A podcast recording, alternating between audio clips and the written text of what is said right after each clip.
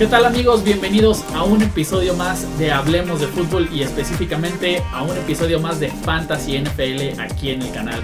Para esto ya saben, nos acompaña como siempre nuestro amigo Mauricio Gutiérrez que es fundador de estadiofantasy.com así como analista aprobado por Fantasy Pros para hacer este análisis previo a esta semana que ya, ya se viene en prácticamente la postemporada. Yo creo que en todas las ligas, si no es que ya literal en todas, pero estamos listos para este, estas recomendaciones que nos va a dar Mauricio. Mauricio, ¿cómo estás?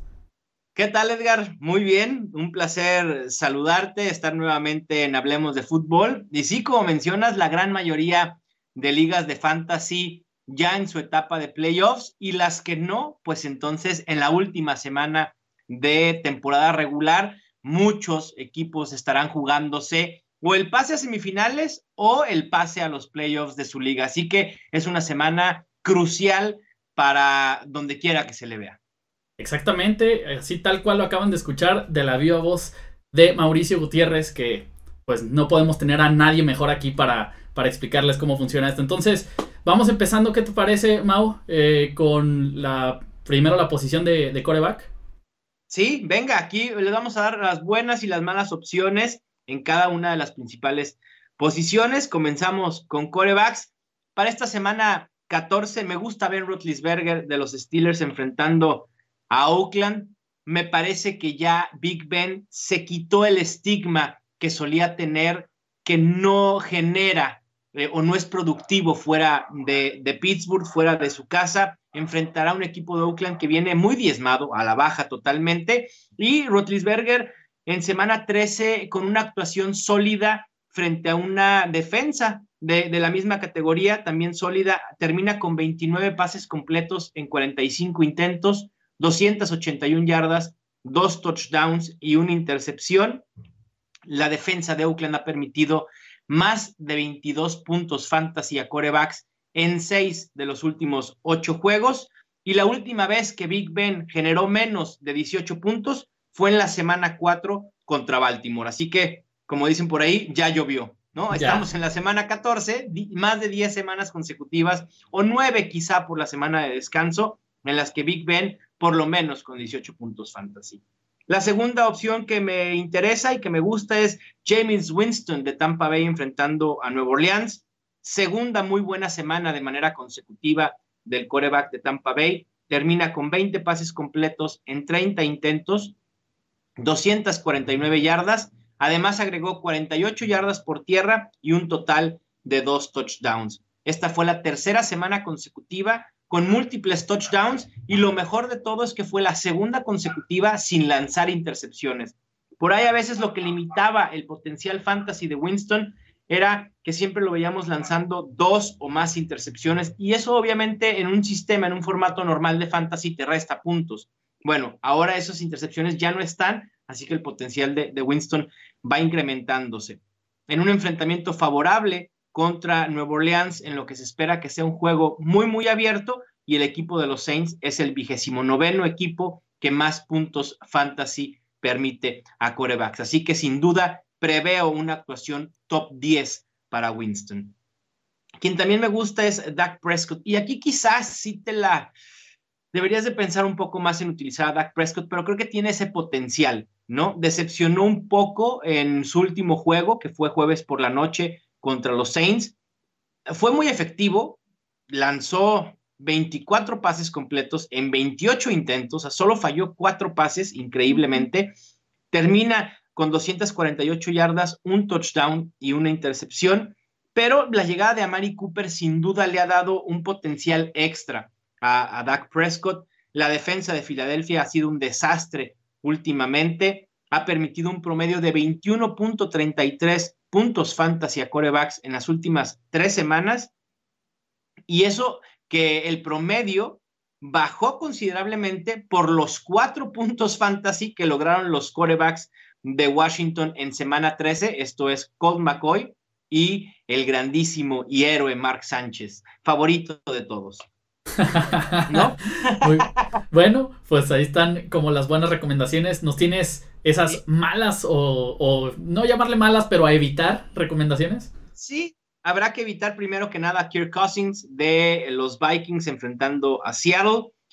Tuvo su segunda peor actuación fantasy en lo que va del 2018 en semana 13, completando 32 de 44 pases. Quizá en efectividad no haya sido nada, nada mal, pero termina con 201 yardas, un touchdown y dos intercepciones.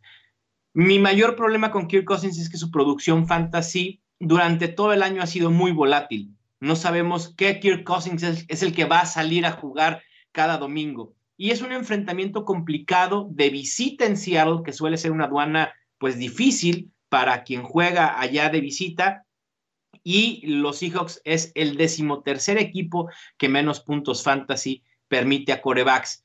Eh, no quiero decir, a veces suelen decir, ah, está diciendo que Kirk Cousins es mala opción y entonces en automático el jugador fantasy piensa, también lo va a hacer Adam Thielen, también lo va a hacer Stephon Diggs. Y la realidad es que no porque para empezar los sistemas de puntuación entre un receptor y un coreback son muy distintos. Claro. Las yardas, las yardas le dan más puntos a un wide receiver que a un coreback en formatos similares. Así que eh, no, no me vayan a ir con la finta de que Adam Thielen es una mala opción, porque para mí es top 10. Quien tampoco me gusta de coreback es Tom Brady. Y lo dijimos la semana pasada, y que estuvo Chuy, que también estuvo de acuerdo que Tom Brady en cuestión de fantasy pues no ha sido lo que normalmente nos tenía acostumbrados. La falta de potencial eh, en generación de puntos fantasy sigue siendo el mayor problema para Brady. Por más raro que parezca, ya son cinco juegos de manera consecutiva sin generar más de 19 puntos fantasy. Y de hecho solo lo ha conseguido eh, en uno solo de los últimos ocho. Está siendo muy eficiente, tiene a los Patriots en el primer lugar de la conferencia americana pero eso normalmente no se traduce en, fantasy fútbol y es lo que le está sucediendo a Tom Brady. Además, Miami suele ser un, juego complicado para los Patriots, cerrado, a pesar de que Miami, por más mal que esté Miami, suele complicársele, ¿no? y por último, a Carson. Siempre. Así es. Y por último, a, a, Carson Wentz enfrentando a Dallas. Aquí quienes tienen a Carson Wentz dicen, bueno, una buena noticia es que volvió a generar más de 20 puntos fantasy, ¿no? La mala es que esto parece más una excepción que algo que vaya a ser constante en las próximas semanas. La defensa de Dallas ha mejorado bastante de manera impresionante. Se han colocado como la séptima mejor defensa contra corebacks, así que veo poco potencial. No lo veo terminando entre los 12 mejores. Bueno, pues ahí tenemos esas recomendaciones a evitar, no, no vamos llamándole malas, sino a evitar. Sí, sí, sí. en, la medida, en la medida de lo posible, ¿verdad? Sí, sí, claro, obviamente, como, como bien nos ha dicho Mauricio siempre, pues también analicen su roster, qué waivers tienen y todo, y pues digo, al final no, no vayan a meter ahí a Blake Bortles en vez de Tom Brady o no sé, bueno, a lo mejor estoy hablando de más, pero bueno. Vamos a pasar ahora a la posición de corredor. Mauricio, ¿qué nos tienes en recomendaciones de corredores que no sea Derek Henry?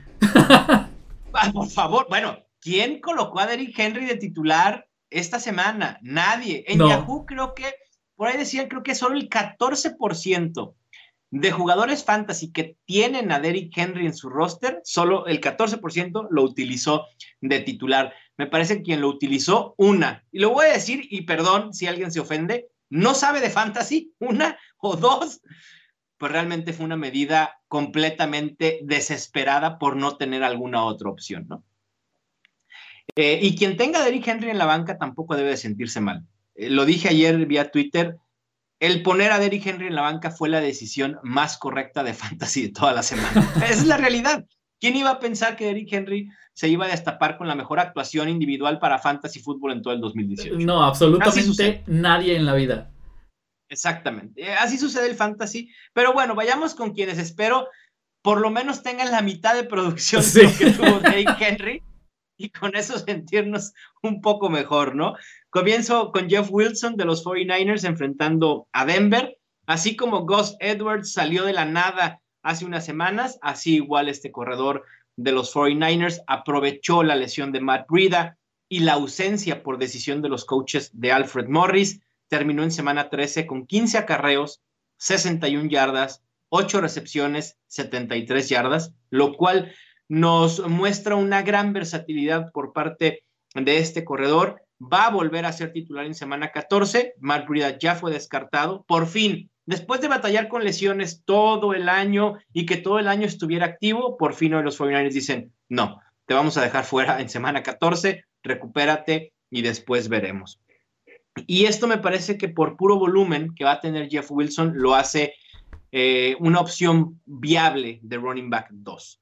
Quien también es una opción muy viable esta semana es Tariq Cohen de Chicago enfrentando a los Rams. En, en siete de las últimas nueve semanas, Cohen ha generado más de 10 puntos fantasy y más de 15 en cuatro de las últimas nueve semanas. Fue líder en recepciones de los Bears en semana 13 con 12, terminando con 156 yardas por aire y un touchdown. Además, lanzó un pase de touchdown. O sea, Tariq Cohen hizo todo corrió, atrapó pases, lanzó pases de touchdown. Es todólogo Tariq Cohen. Y en ese sentido, me parece que tiene un matchup interesante. A veces también, y eso es algo que traemos muy en el colectivo, vemos enfrentamiento contra los Rams y nos asusta, ¿no? Es que son los Rams, es que es el mejor equipo de la NFL. Sí, pero su defensa suele ser muy vulnerable. Además, un juego que parece ser que será muy abierto ante dos ofensivas que anotan mucho, Tariq Cohen sin duda va a sacar provecho de esto. Y quien me gusta por último es Gus Edwards, también de, Baltimore, quien lo mencionaba hace unos momentos, enfrentando a Kansas City. Desde su sorpresivo juego en semana 11 a la fecha, Gus Edwards es el quinto running back con más toques en toda la NFL. Y durante los cinco o más años que llevo de analista de fantasy, me he cansado de decir que el volumen en fantasy y por volumen debemos de entender oportunidades para generar puntos fantasy. En los running backs se llaman, bueno, se traducen en acarreos y targets, en receptores, targets o recepciones. Eso es, eso es a lo que yo llamo volumen. Gus Edwards ha sido muy prolífico y con ese volumen me parece que puede asegurar producción, por lo menos de running back 2. Además, la defensa de Kansas City, que también es otro de los equipos que decimos, va contra Kansas City, cuidado. Pues no, porque la realidad es que en los últimos dos juegos esta defensa ha permitido por juego 35 puntos fantasy a running backs, un festín total. Así que, ¿por qué no esperar mínimo unos 20 puntos de Gus Edwards? Como malas opciones, comienzo con Tevin Coleman enfrentando a Green Bay. La última vez que generó más de 9 puntos fantasy fue en la semana 9. Lleva cuatro juegos consecutivos sin lograrlo y su actuación de semana 13 fue realmente lamentable, patética. Seis acarreos, ocho yardas, una recepción, 13 yardas.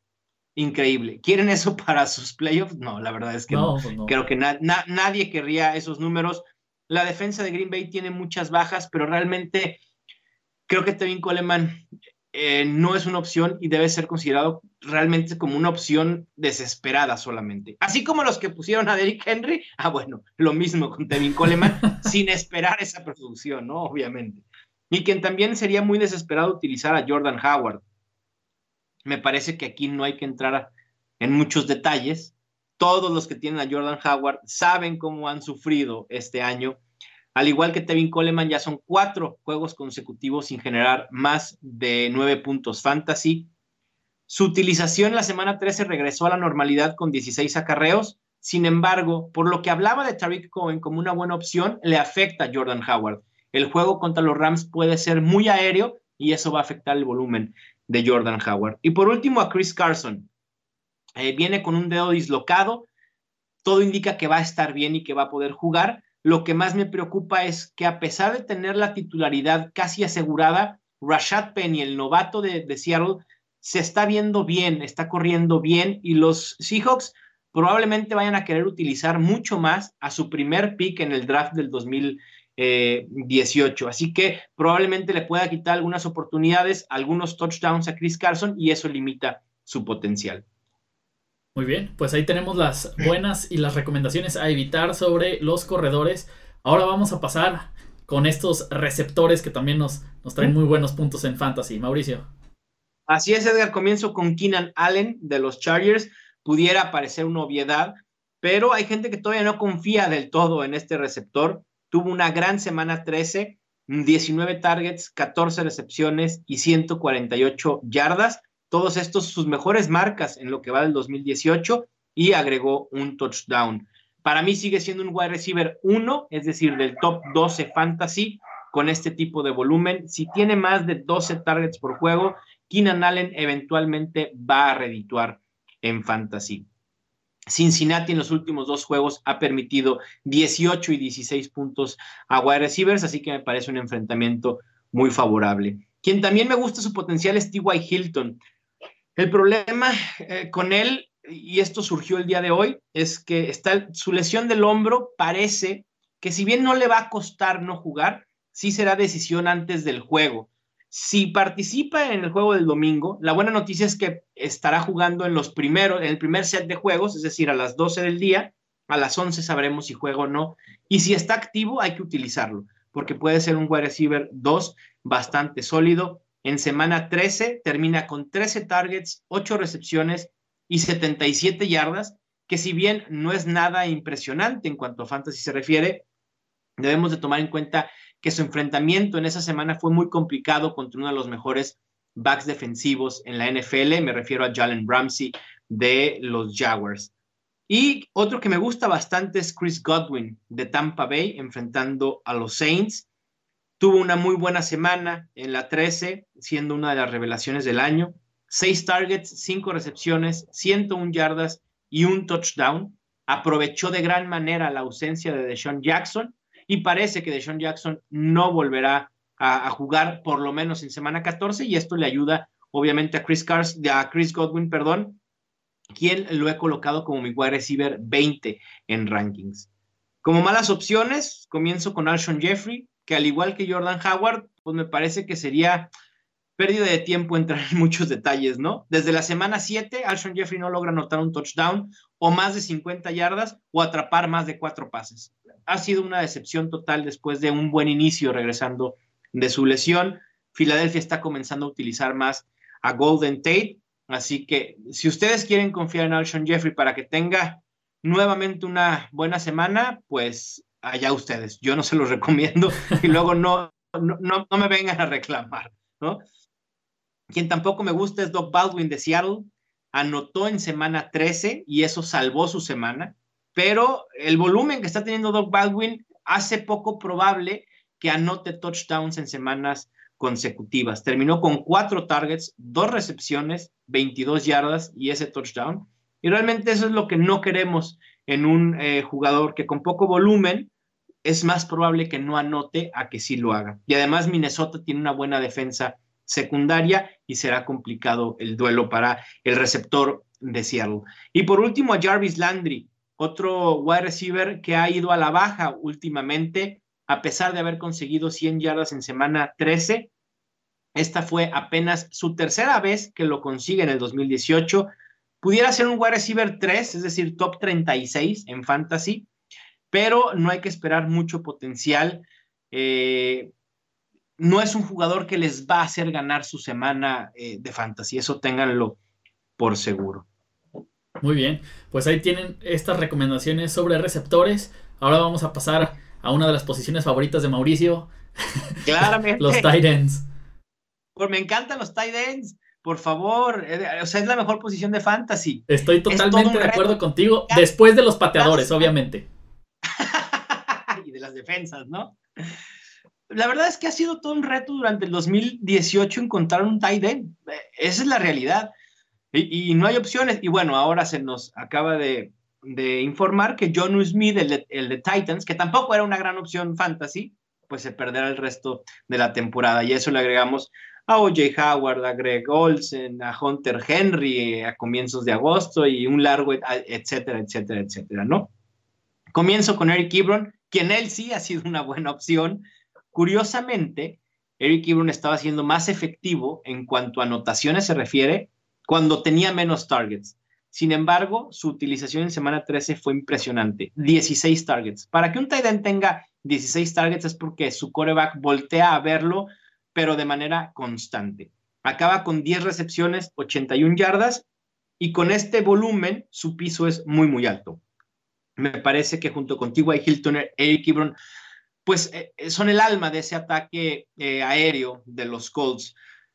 Tengo también a Jared Cook como buena opción de Oakland, primer juego de 100 yardas desde la semana 4, está teniendo targets constantes y eso hacen de Jared Cook una apuesta segura, tercer juego consecutivo anotando touchdown. Y por último, Austin Hooper de Atlanta enfrentando a Green Bay, deberá continuar con buenos números como lo ha hecho en las últimas dos semanas contra eh, Green Bay en un duelo que parece ser que puede ser un tiroteo, ¿no? De muchos puntos. Y aquí voy a hacer una anotación, a ver si me lo permites. Claro, claro. Hay, hay plataformas en fantasy, sobre todo voy a mencionar una, aunque metamos gol, la de Yahoo, que permite utilizar a Jalen Samuels, el running back de los Steelers, en la posición de tight end. Si ustedes tienen a Jalen Samuels, si lo agregaron en waivers el martes pasado y su plataforma les permite colocarlo ahí, Utilícenlo casi por sobre cualquier tight end. De hecho, en mis rankings lo tengo como el tercer mejor tight end para esta semana, solo debajo de Travis Kelsey y de Sackers. Así que ese es un tip extra que les puedo dar para eh, ganar. Eh, ese es de esos tips de que, como el truco del juego, ¿no? De que arriba, arriba, abajo, izquierda, ahí está el tip. Exactamente, justo así es. Y como malas opciones, Edgar, ah, hay que evitar a Jordan Reed. Eh, y aquí es muy fácil en duelos tan importantes ya en semana 14, que son eliminatorias directas casi casi, sobre todo los que están en playoffs, pues confiar en un tight end que va a recibir pases de Mark Sánchez no me parece lo más lógico del mundo, ¿cierto? Estoy totalmente de acuerdo contigo, Mauricio. Es la realidad, ¿no? Así que olviden a, Jordan Reed. También Matt Lacoste de, Denver. Y aquí estoy hablando quizá de, de opción un poco más profundas, pero bueno, ante la necesidad de tight ends, ante la falta de tight ends, hay gente que está recurriendo a Matt Lacoste, a Nick Vanette, a Ed Dixon, o sea, nombres que normalmente no, no volteas a ver. Y él me ha defraudado, se esperaba mucho de él después de su gran semana 12 contra Pittsburgh. Y esta volatilidad de no saber si será un buen juego o no, me parece arriesgar demasiado en, en semanas tan decisivas. Y por último, Trey Burton aunque aquí quizás sí no vayan a tener más opciones. Si tienen a Trey Burton, vayan con Trey Burton. El regreso de Mitch Trubisky le pudiera eh, beneficiar y creo que será así, pero tampoco hay que esperar una semana de 7, 8 puntos para Trey Burton. Mauricio dice esto en estos momentos. El lunes seguramente Trey Burton acabará con 20 puntos fantasy como la mejor opción. la historia de la vida en los analistas de fantasy. Exactamente, ¿no? Muy bien. Y con eso cerraría las opciones de Titans. Muy bien, pues ahí ya tienen esas buenas y no recomendadas, como bien les mencioné, opciones de, alas cerradas. ¿Y qué les parece si ahora pasamos a esta estrategia que, que, Mauricio nos compartió al inicio de la temporada y que a varios nos ha estado funcionando muy bien, que se le llama streaming con las defensivas? Mauricio, ¿qué nos tienes en las defensivas? Tres defensas que recomiendo esta semana. Los Chargers enfrentando a Cincinnati. Eh, Denver enfrentando a San Francisco y los Cowboys enfrentando a Filadelfia. Mi artículo de defensas, Edgar, suelo publicarlo en estadiofantasy.com los jueves. Ahí también había eh, aconsejado ir con la defensa de los Titans. Espero que si alguien me leyó, también eh, pudo haber tenido una cuarta opción de defensa para esta semana. Muy bien, pues ahí tienen todas las opciones de todas las posiciones que Mauricio nos ha compartido en este podcast de Fantasy, donde siempre nos ha apoyado con esta información que nos sirve a todos, incluido a un servidor que está en estos momentos en ausencia de Jesús Sánchez, que ya, como bien dijimos la vez pasada, no lo extrañamos tanto, parece que se la creyó y, no quiso venir. ¿Cómo ves, Mauricio? Sí. Bueno, pues ni modo, ¿qué vamos a hacer? Si no quiere platicar de fantasy, seguramente la va a estar yendo mal en su fantasy. no lo... estos recordar estos temas como que le hace generar sentimientos encontrados, ¿no? no lo dudo ni tantito, la verdad, pero no. Este, pues bueno, Mauricio, te agradezco muchísimo todos estos consejos que nos das. Este, les recuerdo a todos que a Mauricio lo pueden encontrar en todas sus redes sociales como M Gutiérrez NFL. Está en Facebook, Twitter, este, Instagram, Periscope, todas las redes sociales, en YouTube incluso. Y así como recordarles también que no se pierdan las transmisiones que hace en vivo todos los domingos por la mañana en su canal de YouTube, en Facebook y en Periscope. Yo les recomiendo que se queden en YouTube porque ahí es donde está más tiempo. Pero, Exactamente. Pero, este, bueno, ahí, ahí lo pueden seguir en todas sus redes sociales. Mauricio, te agradezco muchísimo todo lo que nos compartiste el día de hoy. Nada que agradecer, un placer como siempre y estamos al pendiente para el martes hablar de los waivers ya de cara a las semifinales de Fantasy Football. Exactamente, yo ya estoy listo porque esta tengo mi semana de descanso, entonces me voy directo hasta la ah, siguiente semana. Muy bien, Edgar, perfecto. Pues ya un pasito más del campeonato. No te quiero espantar, pero estás a dos triunfos de ser campeón de fantasy. No me pongas nervioso, Mauricio. Estás viendo, de por sí es la primera vez que entro en fantasy y todavía me pones de nervios. bueno, la suerte del principiante. bueno, pues les agradezco a todos ustedes también habernos sintonizado en el podcast de hoy. Eh, le agradezco a Mauricio. Como bien saben, ya eh, salieron las redes sociales de él aquí en la parte inferior. Yo soy Edgar Gallardo. Les recuerdo seguirnos en redes sociales, en Facebook, Twitter e Instagram como Hablemos de Fútbol. Y así como sintonizarnos aquí en YouTube y en todas las plataformas de podcast para los episodios que se publican cuatro veces por semana. Yo soy Edgar Gallardo y nos vemos en el siguiente episodio. Hasta luego.